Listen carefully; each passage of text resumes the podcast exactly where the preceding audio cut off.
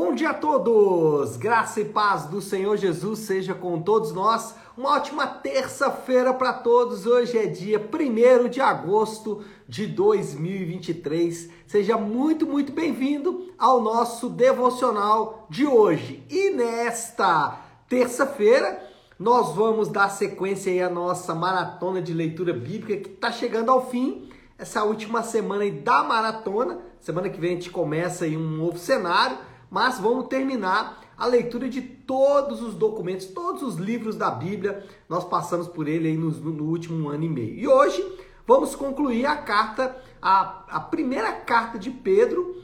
É, vamos falar hoje dos capítulos 3, 4 e 5. Deixa eu ler já o texto aqui desta manhã, que aí a gente vai depois conversar sobre o que ele vai tratar. O texto que eu separei é 1 Pedro, capítulo de número 3, versículo 8. 1 Pedro, capítulo 3, verso 8, que diz assim: Quanto ao mais, tenham todos o mesmo modo de pensar. Sejam compassivos, amem-se fraternalmente, sejam misericordiosos e humildes. Não retribuam mal com mal, nem insulto com insulto. Ao contrário, bendigam, pois para isso vocês foram chamados, para receberem bênção por herança. Até aí, vamos, vamos meditar um pouco nesse texto de hoje, né, gente? Só para lembrar aqui, na primeira parte aí, os dois capítulos, Pedro ele se concentrou em lembrar os seus leitores do evangelho, lembrar os seus leitores das grandes bênçãos de Deus dadas em Jesus Cristo para todos aqueles que são nascidos de novo. E aí, na segunda parte, ele vai aplicar o que é a realidade espiritual, ou seja, ele vai aplicar o fato de que aqueles que foram alcançados pelas grandes bênçãos de Deus propostas no Evangelho, que esses que foram alcançados por essas bênçãos, como eles devem viver em suas próprias vidas. A ideia de Pedro aqui é muito simples é aplicar o que aconteceu no mundo espiritual, no âmbito espiritual, ao âmbito natural. É dizer o seguinte: como que isso aqui que aconteceu no âmbito espiritual pode refletir no âmbito natural? A ideia de Pedro é basicamente isso, e ele vai falar isso em diversos aspectos da vida. Ele vai falar isso, por exemplo, em meio ao casamento, primeiros é, sete versículos aí do capítulo 3, ele vai falar das relações dentro do casamento ele vai falar da relação com o Estado, ele vai falar da relação uns com os outros, ele vai falar da relação na igreja. Enfim, Pedro vai falar: olha, isso aqui que aconteceu no mundo espiritual reflete aqui no mundo é, natural. Bom, o versículo que eu citei, ele meio que dá o tom aí dessa aplicação. Ele é uma espécie aí de resumão geral de toda essa aplicação. Como eu disse, ele vai aplicar isso em várias áreas da vida, mas aqui nos parece que ele é um resumão disso, ele é o tom que Pedro vai usar no restante aí da sua correspondência. E o ponto central aqui é que nós vivemos, ou os crentes devem viver, um estilo de vida que é completamente diferente das outras pessoas. Pedro, ele fala aqui de elementos que não são comuns na sociedade de maneira geral. Irmãos, o ponto é que nós estamos dentro de uma cápsula, nós estamos dentro de uma redoma. A ideia de Pedro é mostrar isso. Olha, o crente, ele vive em um tipo de mundo que é diferente das pessoas normais. Não há outra maneira de enxergar isso. Olha só, preste atenção nas cinco virtudes que Pedro enumerou e veja se essas virtudes são encontradas naturalmente. Olha o que ele disse aqui: cinco virtudes. Tenham o mesmo modo de pensar, sejam compassivos, amem fraternalmente, sejam misericordiosos e humildes. Isso se encontra naturalmente? Isso se encontra nas pessoas de um modo geral? Não, não se encontra. O ponto é que quando nós é, lemos esse texto, a gente percebe que o crente ele vive dentro de uma cápsula, dentro de uma redoma. Ele vive em um mundo que é diferente do mundo naturalmente. E essas virtudes, as cinco virtudes que eu falei, em que o crente ele vive em um mundo, em uma redoma, em uma sociedade completamente diferente das demais pessoas, essas virtudes elas vão fazer, primeiro, sofrer por fazer o bem. As pessoas sofrem por fazer o bem. Olha só, sabemos que pessoas sofrem pelas mais diversos motivos, pelos mais diversos motivos. Pessoas sofrem porque elas mesmas buscaram esse sofrimento com as suas atitudes. Pessoas sofrem por causa da sociedade ao seu redor. Pessoas sofrem por causa da deterioração do seu corpo. Mas o que Pedro está dizendo aqui é de pessoas que vão sofrer por fazer o bem. Sofrer quando você mesmo procurou isso é até justificado. Mas sofrer porque você fez o bem, aí a gente lembra na semana passada e nas últimas semanas falando de Jó. Jó era homem justo, reto, temente a Deus, que desviava do mal e sofreu. Então, quando esse sofrimento nos alcança, mesmo fazendo bem, isso nos causa um certo espanto. Mas Pedro, assim como outros apóstolos, mencionam aqui um tipo de sofrimento, e eu falei sobre isso ontem, um tipo de sofrimento incomum, que é o sofrimento por obedecer. Aqueles que estão nessa redoma, aqueles que estão nessa cápsula, eles vão sofrer por estar nessa cápsula por fazer parte desse mundo que não é um mundo comum, que não é um mundo natural.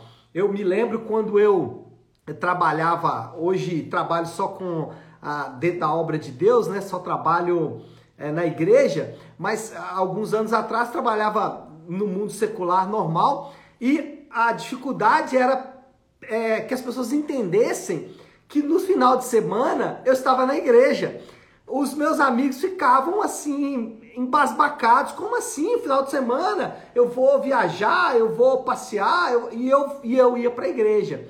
Porque era o tempo que eu tinha para estar com a igreja, já que durante a semana não podia. E isso causava espanto e algum nível de perseguição por causa disso. Às vezes eu era criticado por não descansar adequadamente para poder, durante a semana, desenvolver o meu trabalho normalmente, ainda que a minha performance não era diminuída por isso, mas eu era criticado. Então, o cristão ele vai sofrer por fazer o bem. Às vezes até mesmo ele vai sofrer injúrias de outros crentes.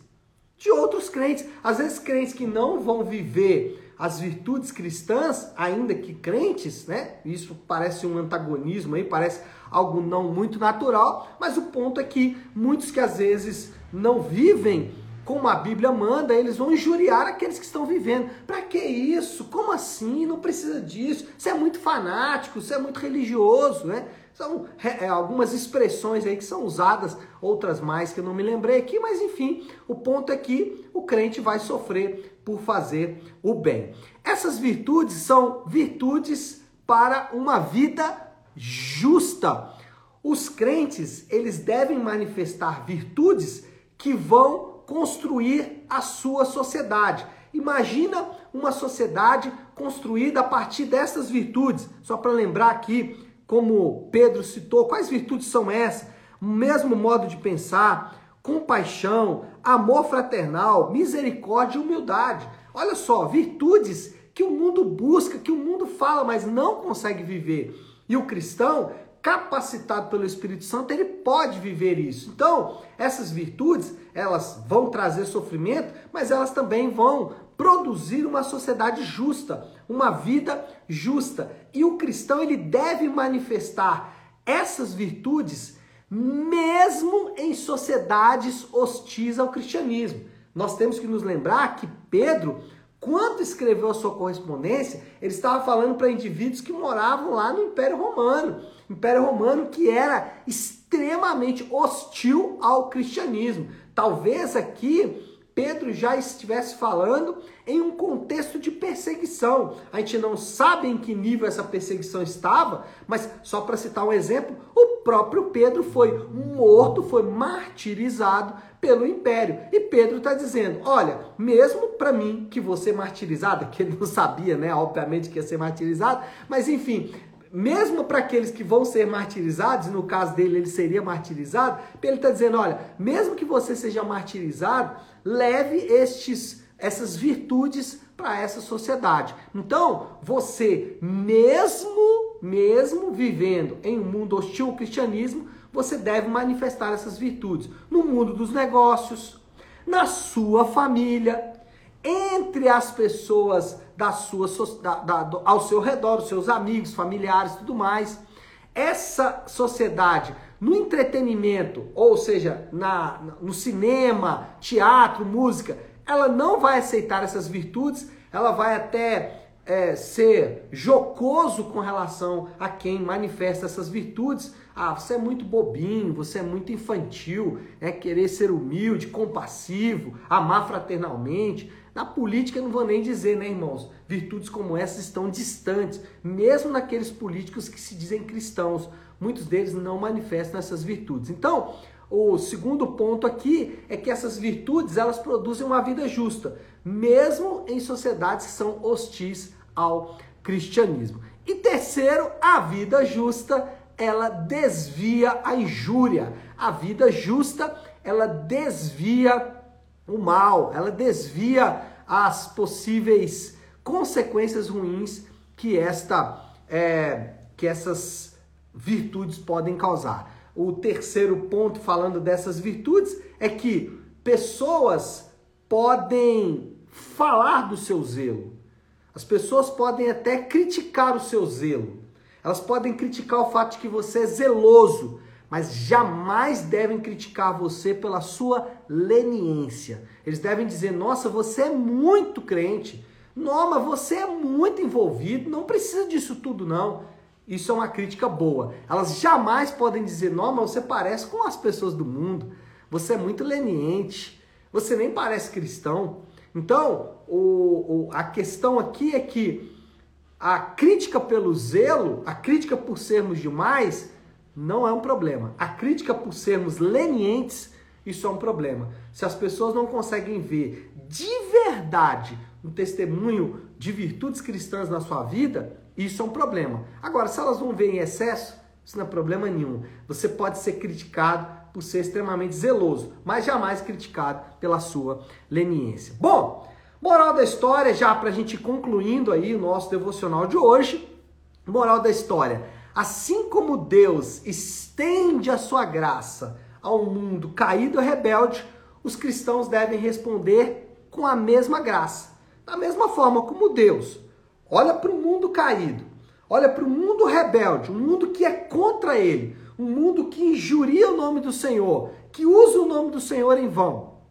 Deus olha para esse mundo e estende graça para esse mundo, da mesma forma os cristãos devem fazer. Eles devem perceber que o mundo é hostil a eles, que o mundo é contrário a eles, que a sociedade é contrária a eles, que os princípios e valores que eles carregam são diferentes da sociedade ao seu redor. Mesmo entre cristãos, você vai ver cristãos que não valorizam as virtudes e o cristão, mesmo assim, deve estender graça, da mesma forma como Deus estendeu graça ao mundo caído. Bom, Desafio do Léo aí para esta terça-feira. Lembra aí ah, desta desta palavra, né, desse versículo, né? Mais um daqueles versículos do dia, né? Bom, bom versículo para você começar o dia aí, né? Mas ah, o desafio do Léo, a aplicação final que a gente pode fazer de tudo isso é o seguinte: não se engane, meu irmão, não se engane.